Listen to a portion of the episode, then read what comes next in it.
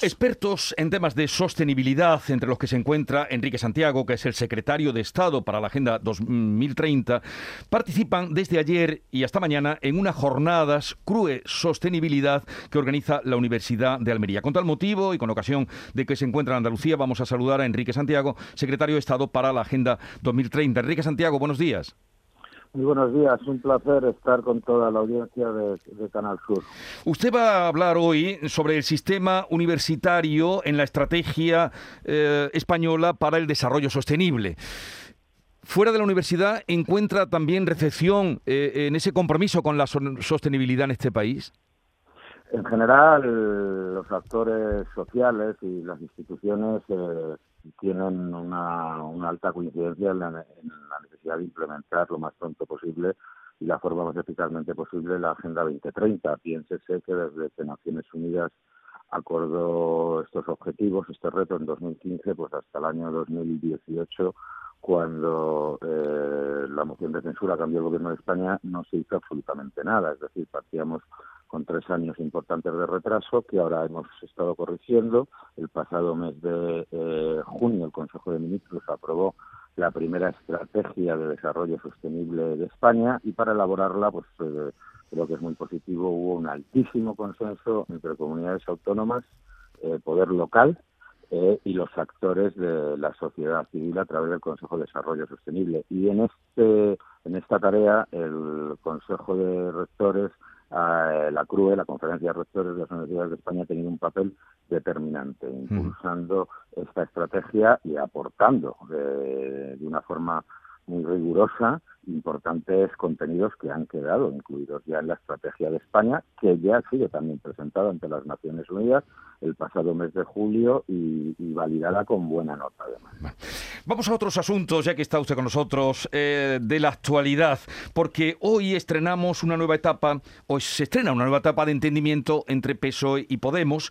Por cierto, que usted estuvo en la reunión eh, del pasado lunes, que terminó sin acuerdo, para hablar de cómo afrontar o la mesa que negocia la reforma laboral. ¿Qué ha pasado del lunes que no hubo acuerdo al día de ayer que ya hay entendimiento entre Peso y Podemos en el gobierno?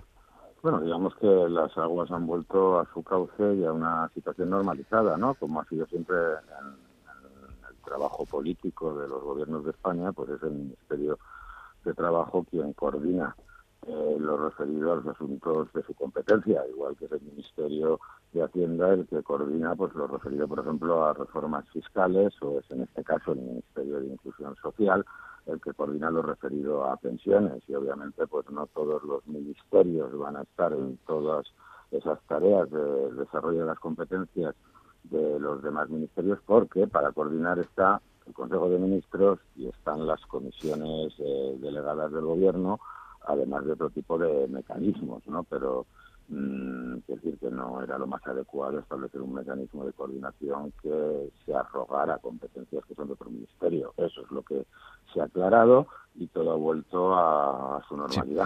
Eh, por eso, eh, ha vuelto a su normalidad, pero dentro de esa normalidad eh, se entiende también la exigencia de la parte de Unidas Podemos, a la que usted representa en el gobierno, de mantener la derogación de la reforma laboral. ¿Hasta dónde?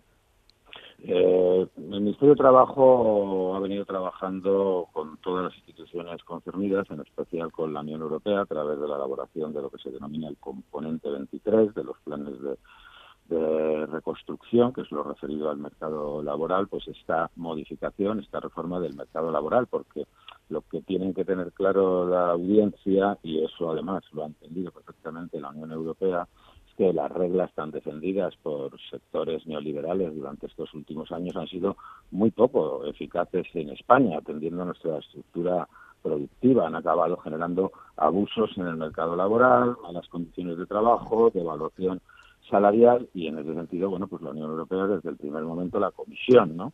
ha venido coordinando con el Ministerio de Trabajo y además felicitando de que se hayan venido cerrando acuerdos tan importantes como los contenidos de la reforma laboral recogidos pues, en los planes para los fondos europeos que hablan de contratación, de subcontratación, de negociación eh, colectiva o pues todos los acuerdos de subidas salariales, de establecimiento de los ERTES.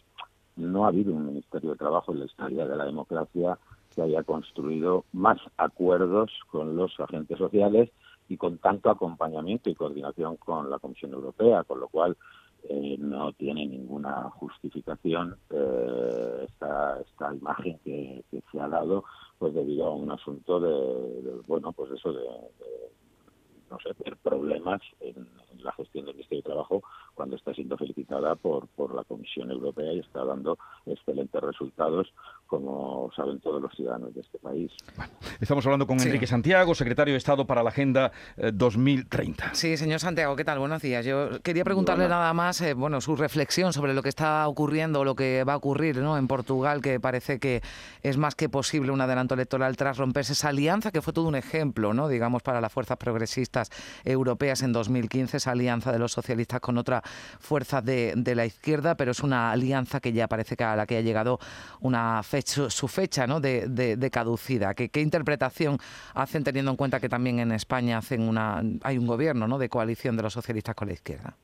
Bueno, es la importancia de respetarse los, acuerdos ¿no? del gobierno, ¿no? cuando distintas fuerzas políticas, ya sea a través de un gobierno de coalición o del apoyo eh, parlamentario a un determinado gobierno, sobre todo cuando se trata de acuerdos de izquierdas, que lo que pretenden es garantizar derechos a la mayoría de, de la población en momentos tan difíciles como los que hemos estado viviendo, pues es obvio que todas las partes deben de alguna forma respetar esos acuerdos y eh, garantizar así la gobernabilidad. Lo que parece que ha ocurrido en Portugal es que se han elaborado unos presupuestos pues que a juicio de dos de dos de los socios parlamentarios del gobierno que sostienen al gobierno pues eh, se han apartado de los acuerdos previos de gobernabilidad para garantizar esos derechos.